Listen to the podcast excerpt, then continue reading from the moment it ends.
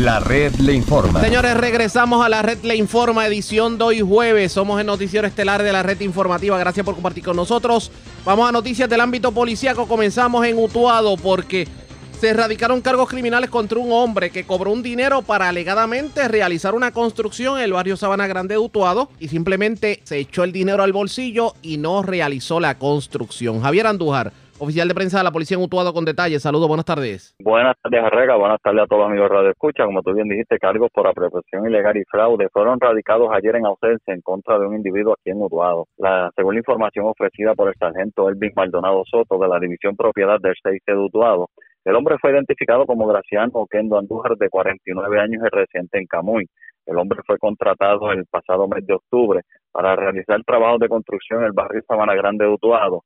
En el momento se le pagaron 2.600 dólares en efectivo. El caballero no realizó la, la labor.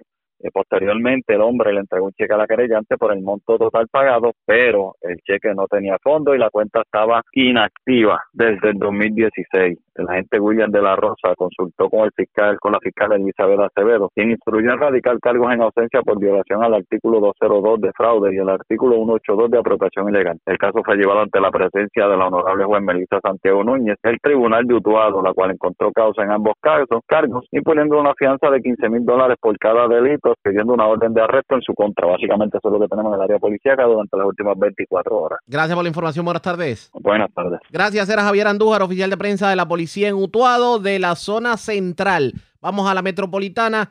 Se llevaron una caja fuerte con sobre 6 mil dólares, además de 800 de un petty cash de un negocio en Puerto Nuevo. También se llevaron herramientas de una residencia en la urbanización Pérez Moris en Atorrey y en un negocio de la zona metropolitana. Aparentemente, en medio de una discusión, un hombre le entró a botellazos a otro que se encuentra en condición estable. Eduard Ramírez. Eduardo Ramírez, oficial de prensa de la policía en el cuartel general con detalles. Saludos, buenas tardes. Saludos, buenas tardes, Ariaga, a ti a tu público. ¿Qué información tenemos? Sí, comenzamos que ayer la agentes adscritos al precinto de, perdóname, esto fue hoy, el agente adscrito al precinto de Puerto Nuevo investigaron un escalamiento reportado en la mañana de ayer, discúlpame, eh, miércoles en un establecimiento ubicado en la avenida Jesús de Piñero en Puerto Nuevo, donde se donde desconocidos se apropiaron de una caja fuerte, artículos electrónicos y dinero en efectivo, según se informó.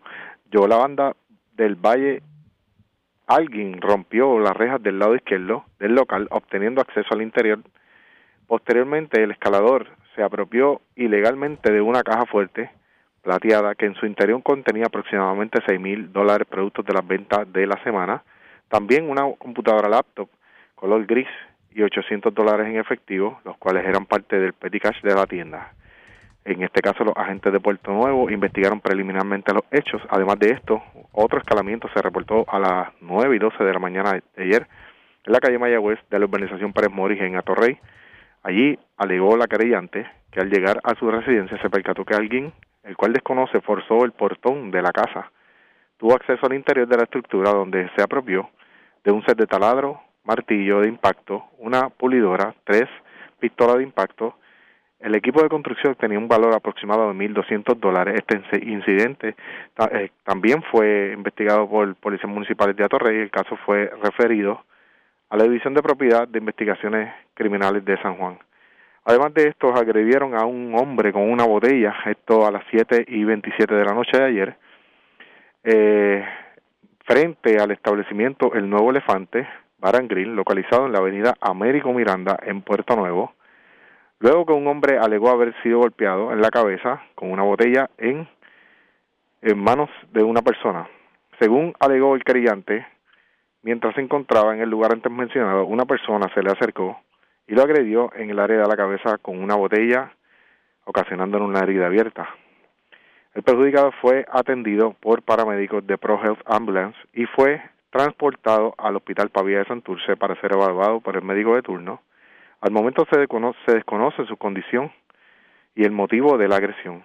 Este incidente fue investigado preliminarmente por agentes del precinto de Puerto Nuevo y estos lo refirieron a la División de Agresiones del CIC de San Juan, quienes continuarán con la investigación. Gracias por la información. Buenas tardes. Buenas tardes, Ari. Oh, gracias, era Eduardo Ramírez, oficial de prensa de la policía en el cuartel general de la zona metropolitana al oeste de Puerto Rico desde ayer, cuando se reportó un asesinato de una persona con chaleco antibalas en el residencial Rubel de Mayagüez, hasta hoy ya se han arrestado ocho personas en los predios del residencial. Además, se erradicaron cargos en ausencia contra una persona que escenificó una persecución en la zona de Mayagüez. Los detalles los tiene Natalie Guadalupe, oficial de prensa de la policía en Mayagüez. Saludos, buenas tardes. Saludos, buenas tardes. Continuando con la ejecución del Plan Integral de Seguridad del área de Mayagüez dirigido por el Teniente Coronel Roberto Rivera Miranda.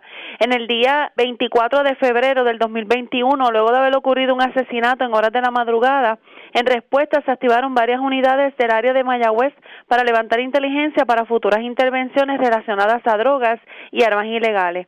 Personal de la división de Mayagüez realizó una de drogas de Mayagüez realizó una intervención en el edificio 3 en el apartamento 59 del residencial Roosevelt en horas de la mañana. Los resultados fueron los siguientes. Arrestados fueron Emanuel Santiago Valles, alias Flaco, de 33 años, José Santiago Estacias, de 64 años, Luis Antonio Piña Quiñones, alias Piraña, de 28 años, Juan Candelario Allende, de 66 años, Sergio Ortiz Pérez, de 42 años, y José Luis Lavoy Maldonado, de 51 años. La evidencia ocupada fue una pistola Glock calibre 380 con cargador de 9 milímetros, 195 dex de heroína, un cigarrillo de marihuana, 11 y medias y media pastillas de sustancias controladas, 43 bolsitas de cocaína, 8 bolsitas de crack y 678 dólares con 80 centavos en efectivo. También en horas de la noche, ese mismo día, la unidad motorizada de Mayagüez realizó una intervención por violación a la ley 22 de tránsito por conducir sin hacer el uso del cinturón de seguridad en la calle Príncipe, intersección con la calle Relámpago, con el vehículo Mitsubishi Mirage blanco. Eso fue a resultados de una preventiva en el área del residencial. En esta intervención se arrestó a Juan G. Rodríguez Crespo, de 25 años, residente del residencial Franklin de Roosevelt, y a Iván López Santiago, de 51 años, residente en el barrio de Riondo de Mayagüez, por violación a la ley de sustancias controladas. A esto se les ocupó dos bolsas grandes con marihuana y nueve sobres con envolturas para cigarros. El caso fue consultado con la fiscal Yaritza Negrón, quien instruyó a citar las partes y ocupar el vehículo para investigación. Luego del asesinato ocurrido en la madrugada del 24 de febrero del 2021, inmediatamente se redactó y se está ejecutando un plan de trabajo de vigilancia fija dentro del residencial Franklin de Roosevelt con rondas preventivas en los alrededores e investigaciones confidenciales para identificar personas vinculadas al narcotráfico, a las armas ilegales y a la vez trabajar para el esclarecimiento de los delitos violentos ocurridos en dicho lugar. Hasta el momento, en menos de 24 horas, el plan de trabajo ha tenido resultados de ocho personas arrestadas, además de armas, sustancias controladas, un auto y dinero ocupado. Por otra parte, también el 24 de febrero en horas de la mañana el sargento Juan Martínez, adscrito a la División de Homicidios del CIC de Mayagüez, junto a la fiscal, al fiscal Esteban Miranda, radicaron en ausencia dos cargos por tentativa de asesinato, un cargo por portación de armas de fuego sin licencia, un cargo por disparar o apuntar con un arma de fuego, un cargo por posesión de municiones y dos cargos menos graves de obstrucción a la autoridad pública e imprudencia o negligencia temeraria de la Ley 22 contra Gustavo Alexis González González.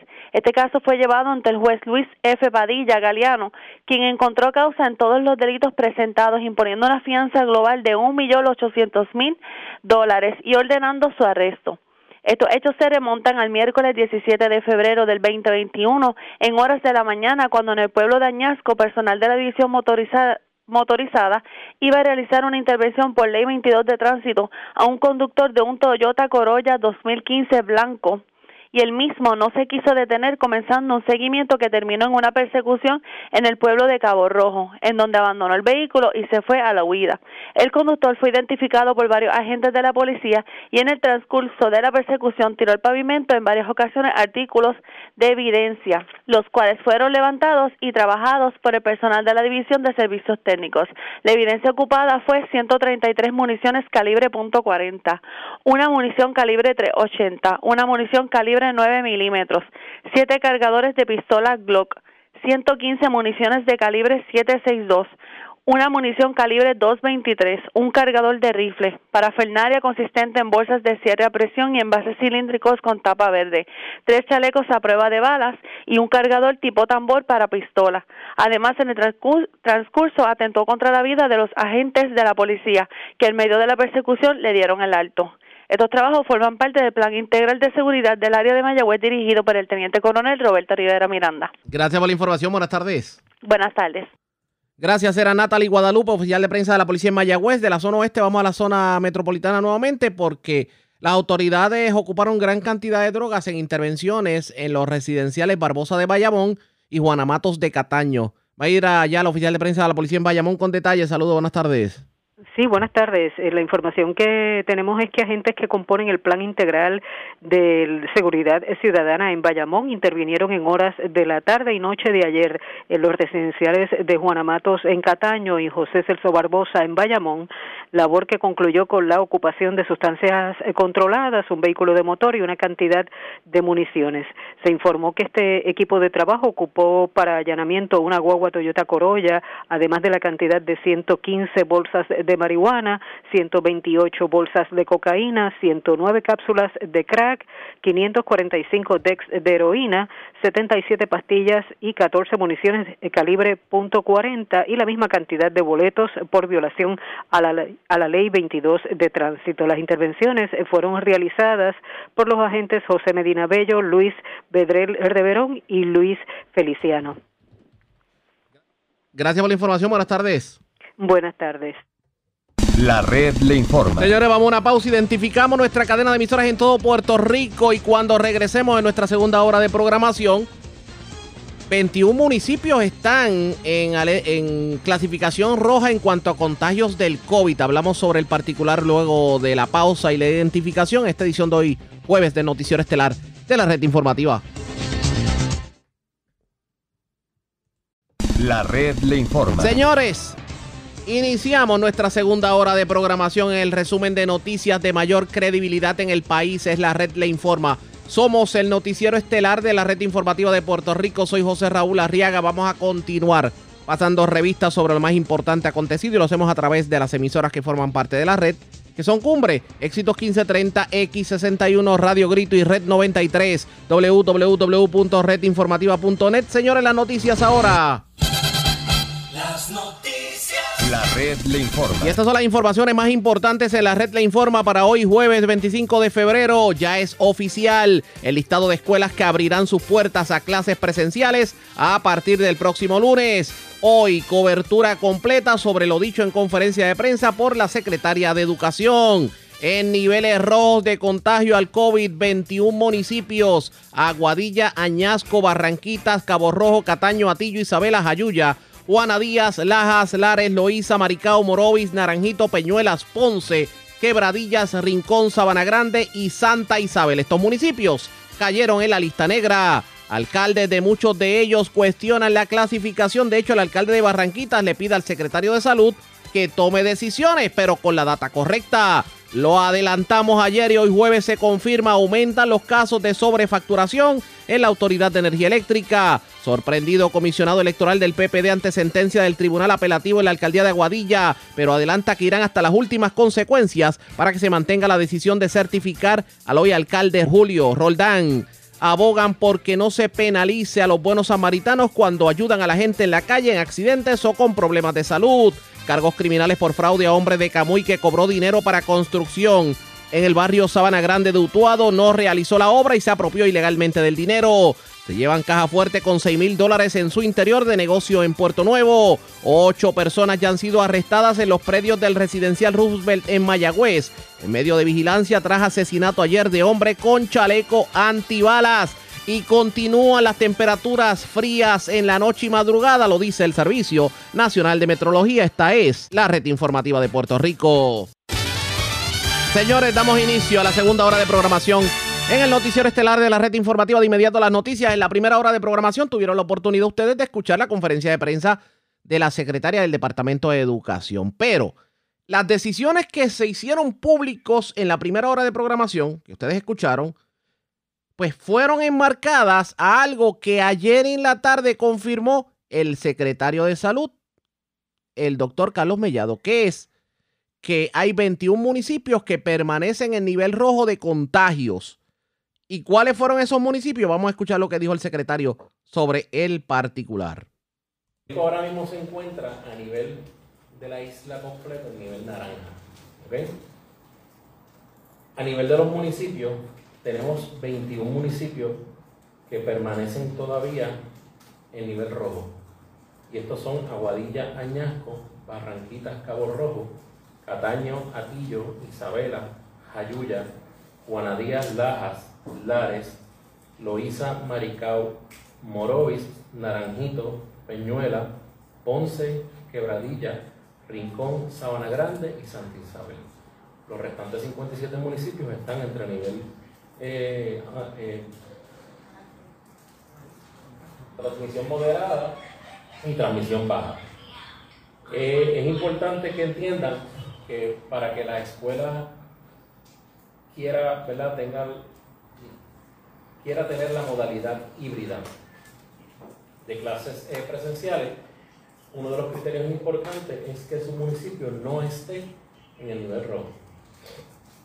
También tiene que eh, cumplir con seguridad, protección personal para los estudiantes y los maestros, tiene que cumplir con las distancias y todo lo que el protocolo establece. Y además de eso, lo más importante es que esté registrado en nuestro bioportal, que como hemos explicado en varias ocasiones, no es otra cosa que tenemos estudiantes, maestros dentro de ese bioportal.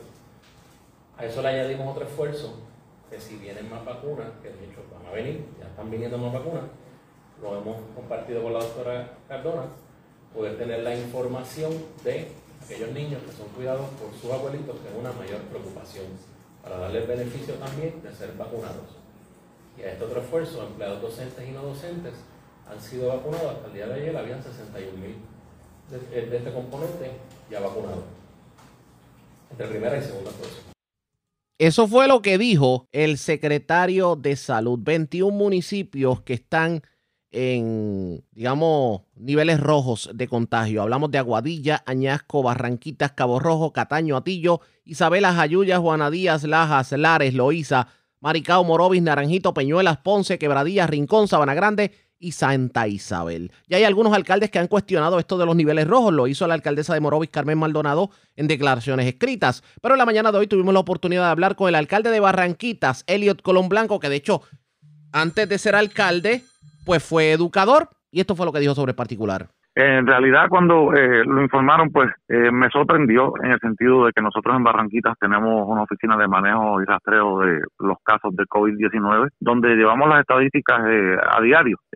pues obviamente, si tú sumas los casos que han dado positivos desde que comenzó el COVID-19, estamos sobre los 600, 700, por allá arriba, que han dado positivo.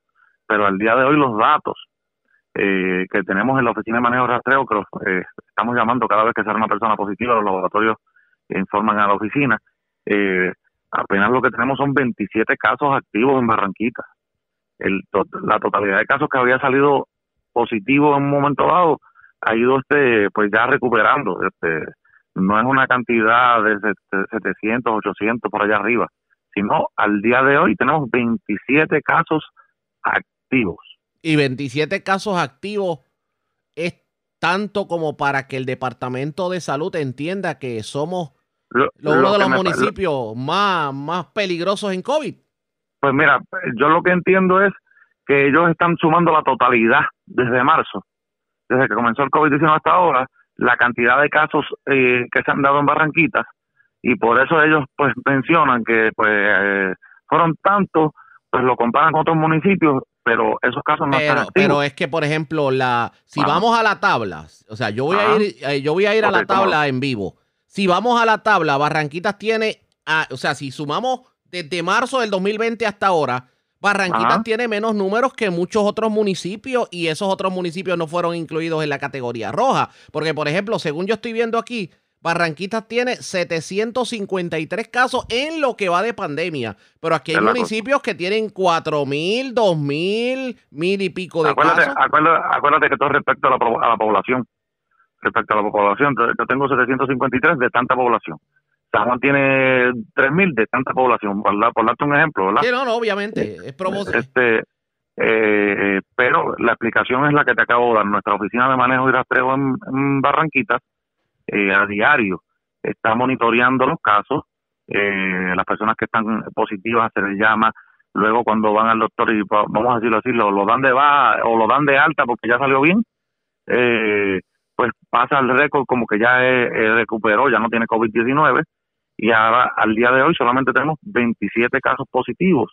Eh, para, para hacerte más preciso, de esos 27 casos, 19 son a prueba molecular y 8 a activos de antígenos. Dígame, dígame algo, eh, ¿estos casos se concentran en sectores en específico de Barranquita o estamos hablando de que, de que es algo en todo Barranquita, uno y dos casos es por barrio? ejemplo? eh, pues, son en, en diferentes barrios. A veces hay momentos que en un barrio eh, hay un, un poco más de casos, a menos en una ocasión hubo un pequeño brote como una familia de cinco, pues ese barrio aumentó, es dependiendo la ocasión. En este momento pues están dispersos por todos los barrios.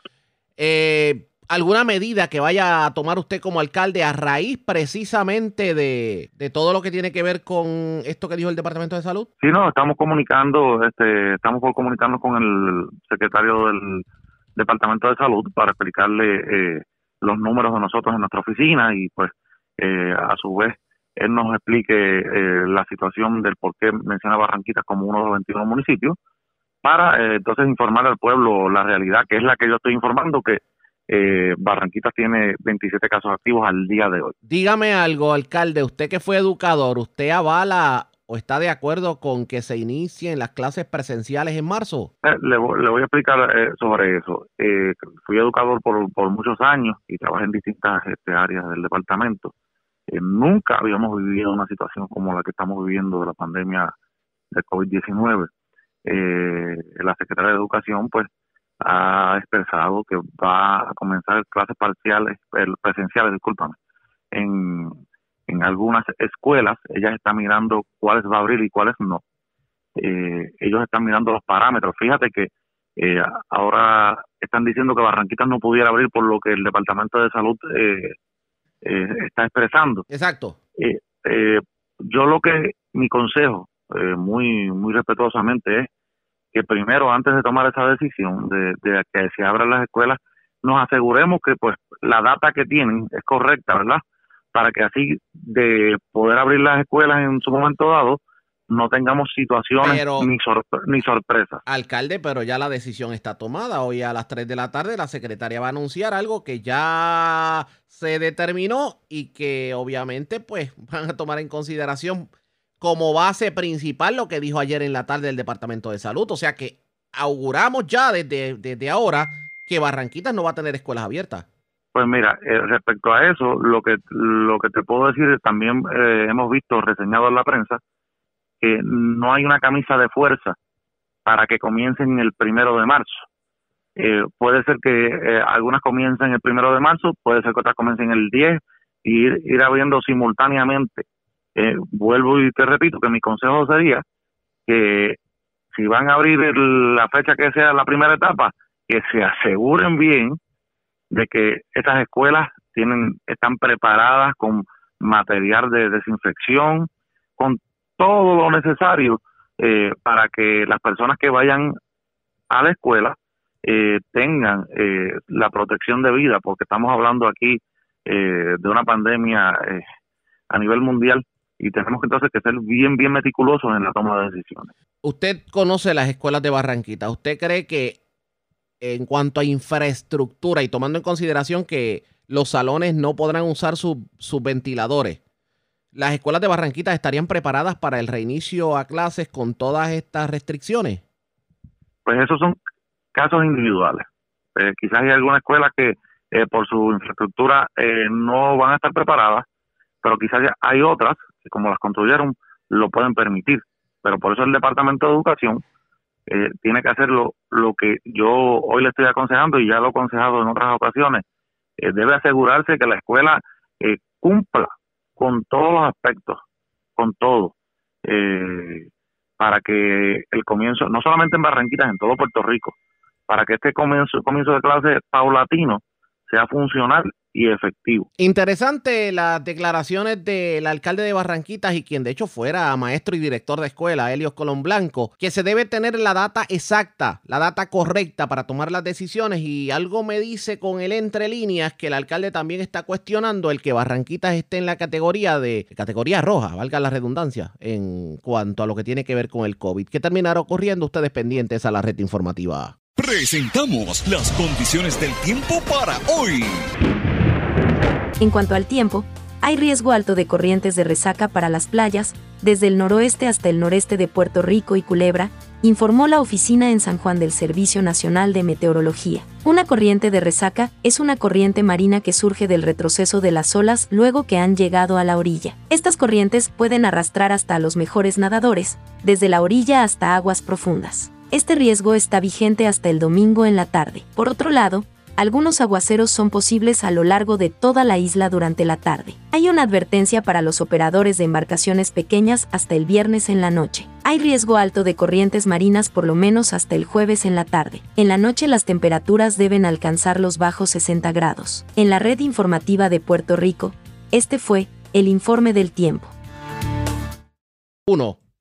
La red le informa. Señores, regresamos a la red le informa. Somos el noticiero estelar de la red informativa de Puerto Rico, edición de hoy jueves. Gracias por compartir con nosotros. Ayer lo adelantamos y hoy se confirma. Precisamente se ha estado reportando un creciente número de casos de consumidores con serias irregularidades en su factura de la Autoridad de Energía Eléctrica, inclusive sobrefacturación. Y ante ello, el representante de los consumidores ante la Junta de Gobierno de la Autoridad, el ingeniero Tomás Torres Placa, pues no solamente eh, confirma la situación, sino que urge el que se atienda de inmediato. Lo tengo en línea telefónica, ingeniero. Buenas tardes, bienvenido. Buenas tardes, José Raúl, a ti y a todos los escuchan. Gracias por compartir con nosotros. Háblenos de la situación. ¿Qué está ocurriendo en la facturación? Pues mira, José Raúl, desde que comenzó el año ha habido un cada vez, cada vez más un creciente número de clientes, de consumidores de la Autoridad de Energía Eléctrica que normalmente pagan 100, 200 dólares, 150 y le están llegando facturas de 1.500, 2.000 y en caso hasta 8.000 dólares. O sea, y, esto es algo verdaderamente preocupante, eh, porque la Autoridad de Energía Eléctrica, si hubiese algún error en la eh, eh, facturación, lo que se llama la factura estimada, ellos solamente pueden ir por ley que es la ley 272, eh, cuatro meses hacia atrás. O sea que si ha habido un error en la factura y alguien pagaba 100 dólares mensuales, eh, el reclamo de la autoridad, lo máximo que podría hacer son 400 dólares. Y están llegando ajustes de factura por 1.600, 2.000 y 3.000 dólares. Y eso en caso de que haya un error que verdaderamente sea legítimo y correcto, porque también hay, hay errores en facturación que lo que el cliente tendría que pagar es cero. No, solamente, no eh, eh, solamente eso, sino que hay situaciones que la provoca la misma autoridad, como por ejemplo el caso de los contadores. El que hay contadores que no están leyendo remoto, no se van a leer a la residencia de la manera tradicional y lo que hacen es estimar, estimar y estimar. José Raúl, no solamente hay contadores que no leen remoto, hay contadores que simplemente están dañados y dan una mala lectura. Eh, y yo he visto hasta facturación de clientes eh, con facturas negativas. O sea, que esto es un problema que hay eh, de facturación en la Autoridad de Energía Eléctrica. Es un problema que se tiene que resolver esta semana en la reunión de Junta de Gobierno. Traje el tema ante la Junta, traje el tema temprano en la semana ante el director ejecutivo y es un tema que hay que prestar urgente atención porque la facturación estimada debe de cesar eso de facturación estimada debe de cesar, debe de minimizarse. Y si hay un ajuste por, por razón de facturación estimada, se debe de limitar exclusivamente a cuatro meses y esta sobrefacturación que hay de cerca de un año. Luis Raúl, yo he visto facturas sí. con un reclamo de la autoridad desde María, wow. cuando la ley solo permite cuatro meses. O sea, esto es un problema que hay que arreglar, que hay que atender, nosotros también, porque algunos de estos temas escala a temas legales, y hay una oficina, que es la Oficina Independiente de Protección al Consumidor, que estamos mano a mano trabajando estos temas. Inclusive se radicó por la oficina, se llama la OIPC, una querella al negociar de energía, una solicitud de investigación de los crecientes números que están habiendo eh, eh, sobre esta sobrefacturación, que no es una sobrefacturación de 100 y 200 dólares, son miles de dólares. Y algunos van hasta la época del huracán María. Así que eh, el llamado es que esto se resuelva, se resuelva rápido, se le dé la atención que se le tiene que dar para que esto, esto va más allá. Aquí hay consumidores que han perdido el sueño. Aquí hay consumidores que esto ha causado un gran malestar. Eh, eh, Así que eh, nuestro llamado es que esto se resuelva y todo consumidor que necesita alguna ayuda, que se nos contacte y con gusto lo, lo, ayudamos. ¿Qué puede, aparte de, lo que sería contactarlos a ustedes, hay algo de inmediato que pueda hacer el consumidor para evitar pagar esta factura extraordinaria o evitar que le corten la luz por eso? Pues mira, inmediatamente que reciba una, una eh, factura, que es más allá de, lo que pagan normalmente, debe de llamar y objetar esa factura bajo el concepto de la ley 272. Esta, esta ley eh, eh, no permite que se hayan ajustes por más de cuatro meses. Y ahí se reduce el problema sustancialmente. Y una vez se objeta, teniendo como base la ley 272, pues ya eh, se comienza un, un, proceso más, más ordenado en beneficio del consumidor. Vamos a ver cómo, cómo de alguna manera logramos resolver esta situación, porque definitivamente el tener que pagar por, por algo que no se consumió no tiene sentido, o que por lo menos no es que no se haya consumido, sino que la autoridad realmente no tiene la constancia real del consumo. No, y, sobre todo cuando son facturas estimadas y se va para atrás, se va eh, eh, por más de cuatro meses, que eso es en total y abierta violación de ley. Lo más que permite la ley hacer un ajuste son cuatro meses. No pinta bien definitivamente la situación. ¿Hay alguna otra situación actualmente, aparte de eso, que esté afectando a los abonados de energía eléctrica y que entienda que se debe de alguna manera investigar? Pues mira, Luis Raúl, el sistema eléctrico de Puerto Rico requiere de una verdadera transformación. Una transformación que todos estos cables todas estas líneas que están maltrechas a través de todo el sistema en el centro de la isla, en, todos los barrios y montañas de Puerto Rico, todos esos necesitan de ser arreglados. Recientemente, la Autoridad de Energía Eléctrica sacó el plan de infraestructura, que es el plan de 10 años. Ese plan debe ser urgentemente discutido con las comunidades, con los líderes comunitarios, con los alcaldes, que son el, el funcionario gubernamental que más cerca está con las comunidades para que estos 10 mil millones de dólares que vienen a través de FEMA sean bien utilizados y sean en beneficio de todos los consumidores y se hagan los proyectos una sola vez, porque aquí muchas veces pasa que se empiezan a hacer los proyectos sin coordinar, sin coordinar con, con el consumidor, sin coordinar con el líder comunitario, sin comunicar con el alcalde y a veces estos proyectos se rehacen y se pierde dinero y se pierde oportunidad de hacer más obra, de hacer más proyectos en beneficio. Así que el llamado es en este caso a discutir estos, estos proyectos que impactan a todo Puerto Rico, con todas las comunidades de nuestros 78 municipios. Bueno, gracias por haber compartido con nosotros. Buenas tardes. Siempre a la Luis Raúl. Gracias por compartir con nosotros. Ya ustedes escucharon, es el representante de los consumidores ante la autoridad de energía eléctrica. Hablamos del ingeniero Tomás Torres Placa. Esto de la sobrefacturación, como que, y sobre todo lo que tiene que ver con ajustar facturas estimadas, esto como que está trayendo mucho dolor de cabeza. ¿Cómo se va a resolver esto? ¿Cómo se le va a poner el cascabel al gato? Hay que estar pendiente a las decisiones que se tomen sobre el particular. La red le informa. A la pausa, cuando regresemos, pues en Aguadilla la cosa está caliente desde que se hizo pública la decisión del Tribunal de Apelaciones que invalidó la certificación de Julio Roldán como alcalde de Aguadilla y ordena un recuento papeleta a papeleta. Hablemos, hablamos del tema luego de la pausa, regresamos en breve. La red le informa. Señores, regresamos a la red le informa, el noticiero estelar de la red informativa, edición de hoy jueves. Gracias por compartir con nosotros. A muchos tomó de sorpresa la decisión del Tribunal de Apelaciones, dejando sin efecto la certificación que, pues, obviamente logró que Julio Roldán se convirtiera, juramentara como alcalde de Aguadilla y el que se ordenara un recuento papeleta a papeleta dándole de alguna manera validez al reclamo de la otrora alcaldesa Yanitzia Irizarri. ¿Qué va a ocurrir de ahora en adelante? Yo tengo en línea telefónica al comisionado electoral del Partido Popular Democrático, Geraldo Toñito Cruz. Saludos, buenas tardes, bienvenido.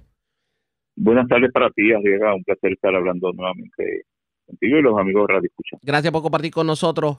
Un poquito complicada la situación de Aguadilla. ¿Qué va a ocurrir de ahora en adelante? Mira, complicada por muchas cosas, ¿verdad? Aparte de que se da en un escenario de un proceso electoral que parece no terminar eh, nunca antes visto, pero que esta, esta decisión en particular, Arriaga, tiene una connotación tan y tan peligrosa. Tú escuchaste a los partidos políticos de oposición el año pasado decir el peligro que representaba la aprobación de un código eh, no tan solo luego de haber empezado el, juego, sino a mediados de juego, ¿verdad? Este código se aprobó en junio del año pasado. Bueno, esta decisión es distinta, porque esta decisión es cambiar las reglas de juego cuatro meses después de terminado el juego. Y me explico. Lo que se plantea aquí es, en términos para que los amigos nos entiendan rápido, eh, la licenciada Elizabeth allá en Aguadilla dice, mira, es que allí hay sobre 50 papeletas donde los electores hicieron una cruz debajo de la insignia de la palma, pero no votaron por más ningún candidato del PNP aquí en Aguadilla, lo que lo convertiría en, ¿verdad? lo que se llama se llamaría el palmazo, ¿verdad? haciendo referencia a los casos de los pibazos del 2004, cuando los electores votaban bajo el PIB y marcaban el voto a favor de Aníbal Vilá y Roberto Prat y no votaban por más ningún candidato del PIB. Bueno, hay dos cosas. Uno, primero que nadie vio esas papeletas en ese cuento Aguadilla, pero si las tuviéramos, ¿qué fue lo que ocurrió? Y esta es la controversia, esto es lo importante, Arriaga. El código electoral, este que se aprobó en junio, decía, mira, la reglamentación y las máquinas se van a adoptar conforme a la programación, normas y reglamentos del 2016. Bueno, el 2016 este voto era válido. Pero ¿por qué se dijo eso en el código? Se dijo eso porque se está aprobando en junio, ya las máquinas estaban programadas y no había tiempo para reprogramar, además de que no había dinero para hacerlo tampoco. Entonces, ¿qué sucede? El día 3 de noviembre, cuando los electores en Aguadilla fueron a votar y pusieron esa papeleta en la máquina, la máquina le dijo que estaba bien votada. Bueno, pues el apelativo dice, no, está mal votada. Los electores en Aguadilla confiaron en lo que la máquina les dijo que estaba bien votada, ahora les cambian las reglas del juego cuatro meses después. Y es imposible llamar a esos 50, 60, 100 electores que nadie sabe si existen o no para que cambien la papeleta, porque nadie sabe quién son esos electores tampoco. Ese es el peligro de esta decisión del Tribunal Apelativo ayer. ¿Cuál es el paso a seguir por parte de, del Partido Popular, que obviamente es a quien le pertenece el escaño y lo que tiene que ver con la alcaldía? Bueno, Ayer ya el presidente de la Comisión Estatal de Elecciones dijo que va para el Supremo y el Partido Popular también por el peligro que te estoy diciendo, ¿verdad? Eh, además de que abre una puerta peligrosa, llega, y hay varios escaños y alcaldías que se decidieron por 100 votos o menos. menos. Eh, tienes el caso de Culebra, tienes el distrito 31, el distrito 18, esos dos últimos del Partido Popular Democrático. Oye, ¿y qué tal si hay electores allí que dicen, oye, yo marqué la papeleta así, eh, eh, o, la, o yo vi papeleta de esa manera, también declaran nula, a ver qué pasa, abren los maletines otra vez. Eso es lo que representa esta decisión del operativo ayer. O sea, ¿hasta dónde vamos a llegar, verdad? no teníamos suficiente con lo que vimos durante todo el proceso que terminó el 31 de diciembre y ahora le vamos a añadir, ya no estamos hablando de Guánica. En Aguadilla ahora hay que abrir maletines para empezar a contar a ver si encontramos sobre 50 papeletas, ¿verdad? Eh, el, alcalde Julio Roldán ganó por 40. Yo puedo entender las aspiraciones de la licenciada Rizarri, ¿verdad? La exalcaldesa. Pero pues, pensarían que el tribunal apelativo a la hora de examinar esa controversia, más allá del reglamento, solamente leyó el reglamento, no leyó la parte de la que dice que es que la comisión tenía que programar a base del 2016. Esa parte, tú lees la sentencia, te invito a leerla. No hay referencia a eso y la ley dice lo que te acabo de decir. Mientras tanto, ¿hay alcalde o no hay alcalde? Sí, porque la ley dice, y esto que te voy a mencionar es para cualquier cargo público que esté cuestionado, la ley dice que aquel que impugna ¿verdad? la certificación de la elección de alguien, eso no impide que el funcionario certificado tome juramento y dice la ley y ejerce el cargo. Así que Julio Roldán sigue siendo el alcalde, ¿verdad? Y todas las decisiones eh, tomadas, todas las decisiones tomadas por Roldán en este periodo de tiempo son válidas. Son totalmente válidas. Eh, si quieres trasladar la controversia de lo que está pasando en San Juan con Miguel Romero, Miguel Romero es el alcalde de San Juan, punto. Y, y seguirá tomando la decisión. Si por casualidad pasara algo con el reclamo que hace el licenciado eh, Manuel Natal, pues pues ya veremos. Oiga, oiga, pero, fíjese, fíjese, perdone que, perdone que interrumpa, pero es que me trae algo interesante. Porque hay un paralelismo, digo, aunque no necesariamente exacto, pero eh, entre la situación de San Juan y la situación de Aguadilla. Sin embargo, vimos movimiento en Aguadilla y no movimiento en San Juan. Pues sí. Eh, pero ambos casos, son, ¿verdad? el producto de, de, de, cosas que, que, vimos allí en la comisión. En el caso de, San Juan, tienes de controversia, ¿verdad? De cuestionamiento, no específicamente de la adjudicación de papeletas, tienes un cuestionamiento superior. Es cómo es posible que tengas más papeletas de solicitud de voto adelantado, eh, pero no en 100, 200, 300, en miles, casi duplicado, ¿verdad? Pues sí, levanta una interrogante y lo que pide un poco de Natal es, mira, esto, esto hay que examinarlo, tiene que dejar nula la votación allí en los días 77. Si prospera o no, no sé. A lo que vamos es, hemos tenido suficiente con todas estas controversias y ahora un tribunal dice, cambió una regla, dice, no es que el código cambió las reglas de juego a mitad de juego, es que yo tribunal voy a cambiar las reglas de juego cuatro meses después que terminó el juego. Y esos electores que votaron de esa manera confiando que su voto era válido. Eh, ahora le va a decir que es nulo cuando la máquina le dijo está bien. Porque en Guánica, y te añado a la controversia, allí por lo menos tú tenías a una persona que cogió nominación directa que decía, mira, allí los electores marcaron, escribieron mi nombre y aunque no ennegrecieron el, el cuadrito, pero está escrito y el Tribunal Supremo dijo, comisión, busca ver estas papeletas y si hay nombres allí, aunque no hayan marcado el recuadro y la ley requería que se marcaran el recuadro, cuéntela porque ahí está la intención. Bueno, eso era otra controversia legal. Se contaron, no le dio la mayoría, pero se contaron. Pero, pero Aguadilla es distinto, Aguadilla es de cambio las reglas de adjudicación. Definitivamente. Definitivamente, así que hay que ver qué va a ocurrir de ahora en adelante. ¿Cuándo comienza este recuento papeleta a papeleta? Dice el apelativo, le da cinco días a la comisión. Obviamente, yo te estoy adelantando, el Partido Popular va para el Supremo. Ya el presidente dijo ayer que va para el Supremo. Y si el Supremo acoge esto, y esperamos que lo acoja, ¿verdad? Que no emita un no al.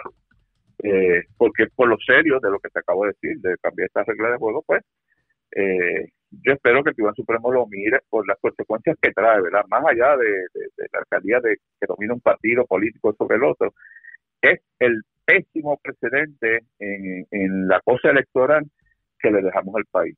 Eh, en el 2024, Arriaga, mucha gente se va a preguntar, oye, cuando yo emita mi voto, ¿me lo contarán o no me lo contarán? ¿Cambiarán las reglas de juego o no las van a cambiar? Este es el precedente de este caso. No pinta bien definitivamente. Eh, vamos a ver lo que ocurra. Eh, licenciado Gerardo Toñito Cruz, gracias por haber compartido con nosotros. Buenas tardes. Siempre un placer saludarte. Buenos días. Como siempre, gracias por compartir con nosotros. El comisionado electoral del Partido Popular Democrático, Gerardo Toñito Cruz. Es complicada la situación, obviamente, en Aguadilla. Nosotros pretendíamos hablar con Julio Roldán, pero luego de haber dado algunas expresiones a, pues, a medios selectivos, como tiende a ser la, la costumbre de Julio Roldán, pues su grupo de prensa dijo que se le habían dado instrucciones por parte de los abogados de no dar más declaraciones, así que pues le respetamos el asunto y su selectividad hacia los medios.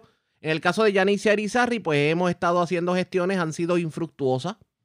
Así que tanto uno como el otro, si se quieren expresar, los micrófonos de la red están disponibles para que puedan hablar con el pueblo. Lo cierto es que mientras el hacha va y viene, pues obviamente la controversia en, en Aguadilla continúa, la incertidumbre continúa y todavía es la santa hora que seguimos esperando a ver quién realmente se queda como alcalde de Aguadilla, si se mantiene la decisión de que Julio Roldán es el alcalde o pudieran venir sorpresas en, el, en los próximos días. Bueno, vamos a otras noticias porque el comisionado del Cuerpo de Emergencias Médicas, José Antonio Colón Grau, dijo favorecer un proyecto que la Cámara de Representantes busca legislar, que busca enmendar la ley del buen samaritano del gobierno de Puerto Rico. Y esto a los fines de extender inmunidad a las personas o u organizaciones profesionales, digamos que de buena fe prestan servicios de salud a la ciudadanía.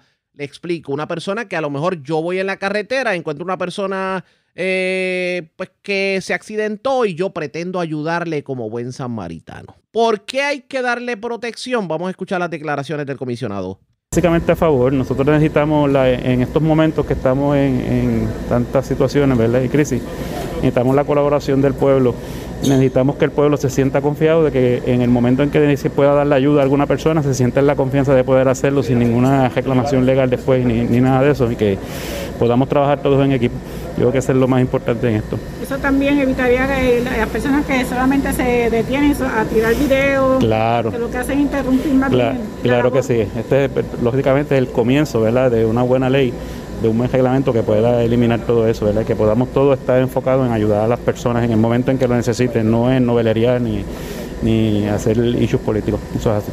Mire lo interesante de la situación. Lo que ocurre es que muchas personas se cohiben en ayudar a la gente en, en situaciones en la carretera o en algún lugar porque temen que le pase algo a la persona y legalmente hablando paguen los platos rotos a pesar de que hicieron una obra de buen samaritano. Y las personas en vez de llegar a ayudar lo que hacen es que agarran un celular y se ponen a grabar. La ley, por un lado, pretende darle inmunidad a esas personas de que, pues obviamente si ayudan de buena fe, pues no los penalicen si ocurre algo. Y número dos, evitar el que las personas, en vez de ayudar, se pongan a novelerear y estar grabando con celulares en accidentes o en incidentes. ¿Qué va a ocurrir con esta medida? Eso está por verse, está en la Cámara de Representantes siendo discutida pudiera bajar a votación dependiendo del informe de la comisión en las próximas semanas. La red le A la pausa, regresamos a la parte final del noticiero estelar de la red informativa. La red le informa. Señores, regresamos esta vez a la parte final del noticiero estelar de la red informativa de Puerto Rico. Señores, ¿cómo está Estados Unidos? ¿Cómo está el mundo a esta hora de la tarde? Vamos con DN, nos tienen un resumen completo sobre lo más importante acontecido en el ámbito nacional e internacional. Altos funcionarios de seguridad del Capitolio de Estados Unidos culparon a las fallas del Servicio de Inteligencia por la insurrección mortal del 6 de enero cuando fueron interrogados el martes por los legisladores en una audiencia en el Senado. Estas fueron las palabras expresadas por el ex jefe de policía del Capitolio, Steven Sand. the Ninguna entidad, ni siquiera el FBI, proporcionó información nueva de inteligencia sobre el 6 de enero. También cabe señalar que el secretario de Seguridad Nacional no emitió una señal de alerta grave ni inminente en referencia a los hechos ocurridos en el Capitolio de Estados Unidos el 6 de enero.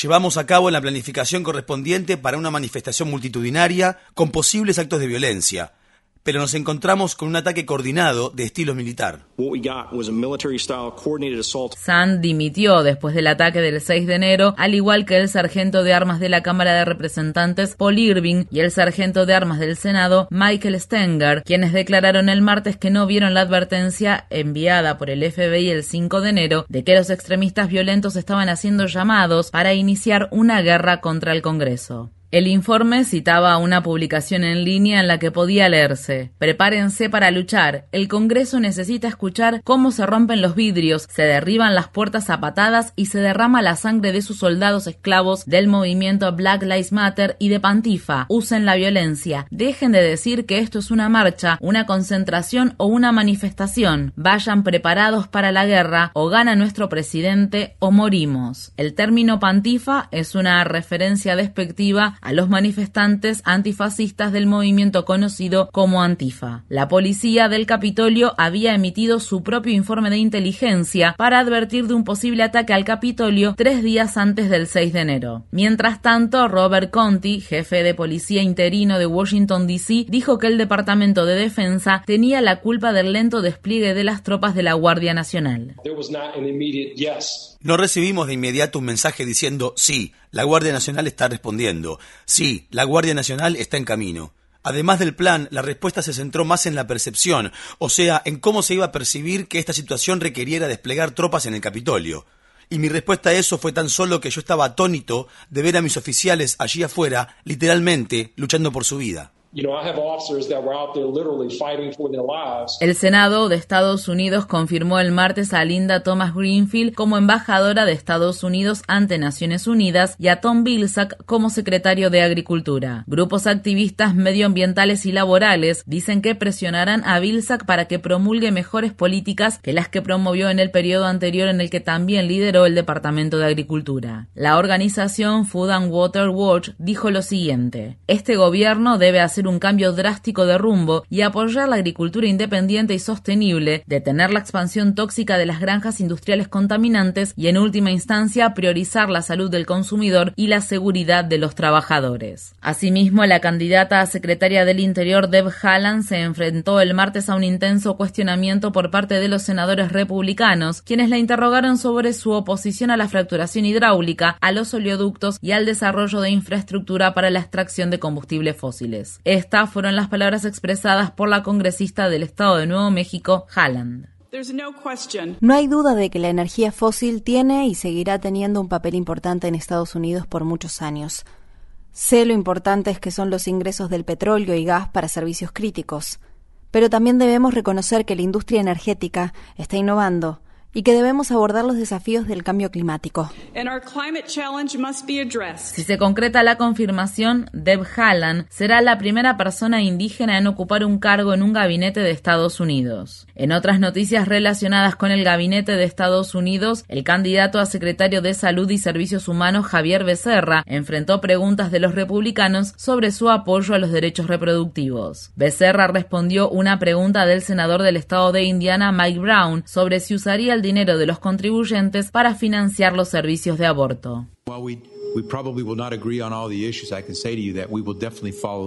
Si bien es posible que no estemos de acuerdo en todo, les puedo decir que definitivamente seguiremos la ley en lo que respecta al uso de recursos federales. Puedo prometerles que respetaremos la ley. Becerra también fue cuestionado sobre su apoyo a la ley de protección al paciente y cuidado de salud asequible. Javier Becerra es el ex fiscal general del estado de California. La Cámara de Representantes de Estados Unidos votará el viernes para aprobar el paquete de ayuda financiera por el coronavirus de 1,9 billones de dólares. La inclusión del aumento del salario mínimo a 15 dólares la hora en el proyecto de ley sigue en riesgo en el Senado, ya que los demócratas Joe Manchin del estado de Virginia Occidental y Kirsten Sinema del estado de Arizona se oponen a la medida. Manchin propuso un aumento a solo 11 dólares la hora. El grupo de defensa del consumidor Public Citizen está pidiendo a Estados Unidos que acepte una exención temporal de las protecciones de la propiedad intelectual para las vacunas contra el coronavirus. Estados Unidos está bloqueando un intento a nivel internacional para dispensar las reglas de la Organización Mundial del Comercio que requieren que los países garanticen el control monopolístico de las compañías farmacéuticas y contribuyen al nacionalismo de las vacunas. Hasta la semana pasada, 130 países aún no habían recibido ni una sola dosis de las vacunas.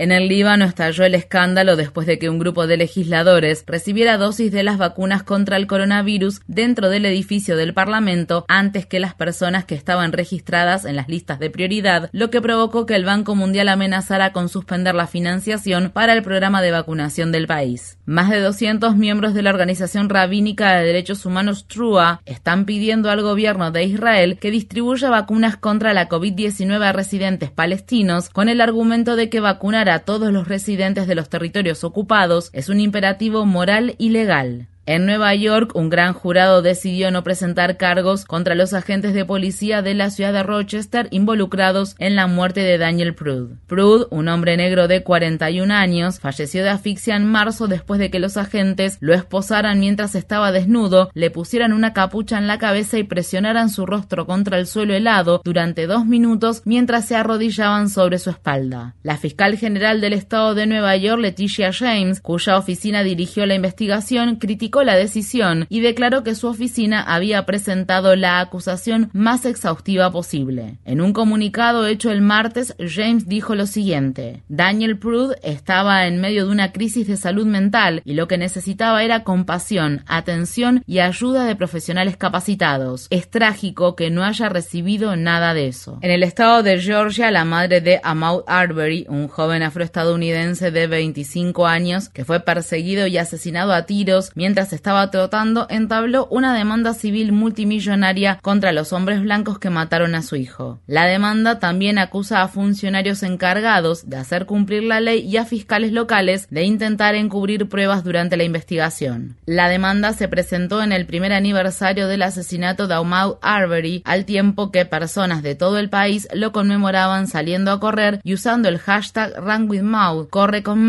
en español en las redes sociales. En el estado de California, una demanda por homicidio culposo presentada por la familia de Angelo Quinto reveló detalles espantosos sobre su muerte. Quinto era un veterano filipino-estadounidense de la Marina de 30 años de edad que murió en diciembre después de que agentes de policía se arrodillaran sobre su cuello. Según se informa, Quinto estaba pasando por una crisis de salud mental cuando su familia llamó al servicio de emergencia para pedir ayuda. Los agentes de policía de la ciudad de Antioch que acudieron al lugar sujetaron a Quinto por las piernas y se arrodillaron sobre su nuca durante casi cinco minutos mientras él estaba esposado. Su madre dijo que Quinto suplicó por favor no me maten, por favor no me maten. Quinto perdió el conocimiento y fue trasladado al hospital donde murió tres días después. El departamento de policía de Antioch no reveló muchos detalles de la muerte de Quinto durante semanas, pero la familia inició su propia investigación. En India, un tribunal otorgó la libertad bajo fianza al activista medioambiental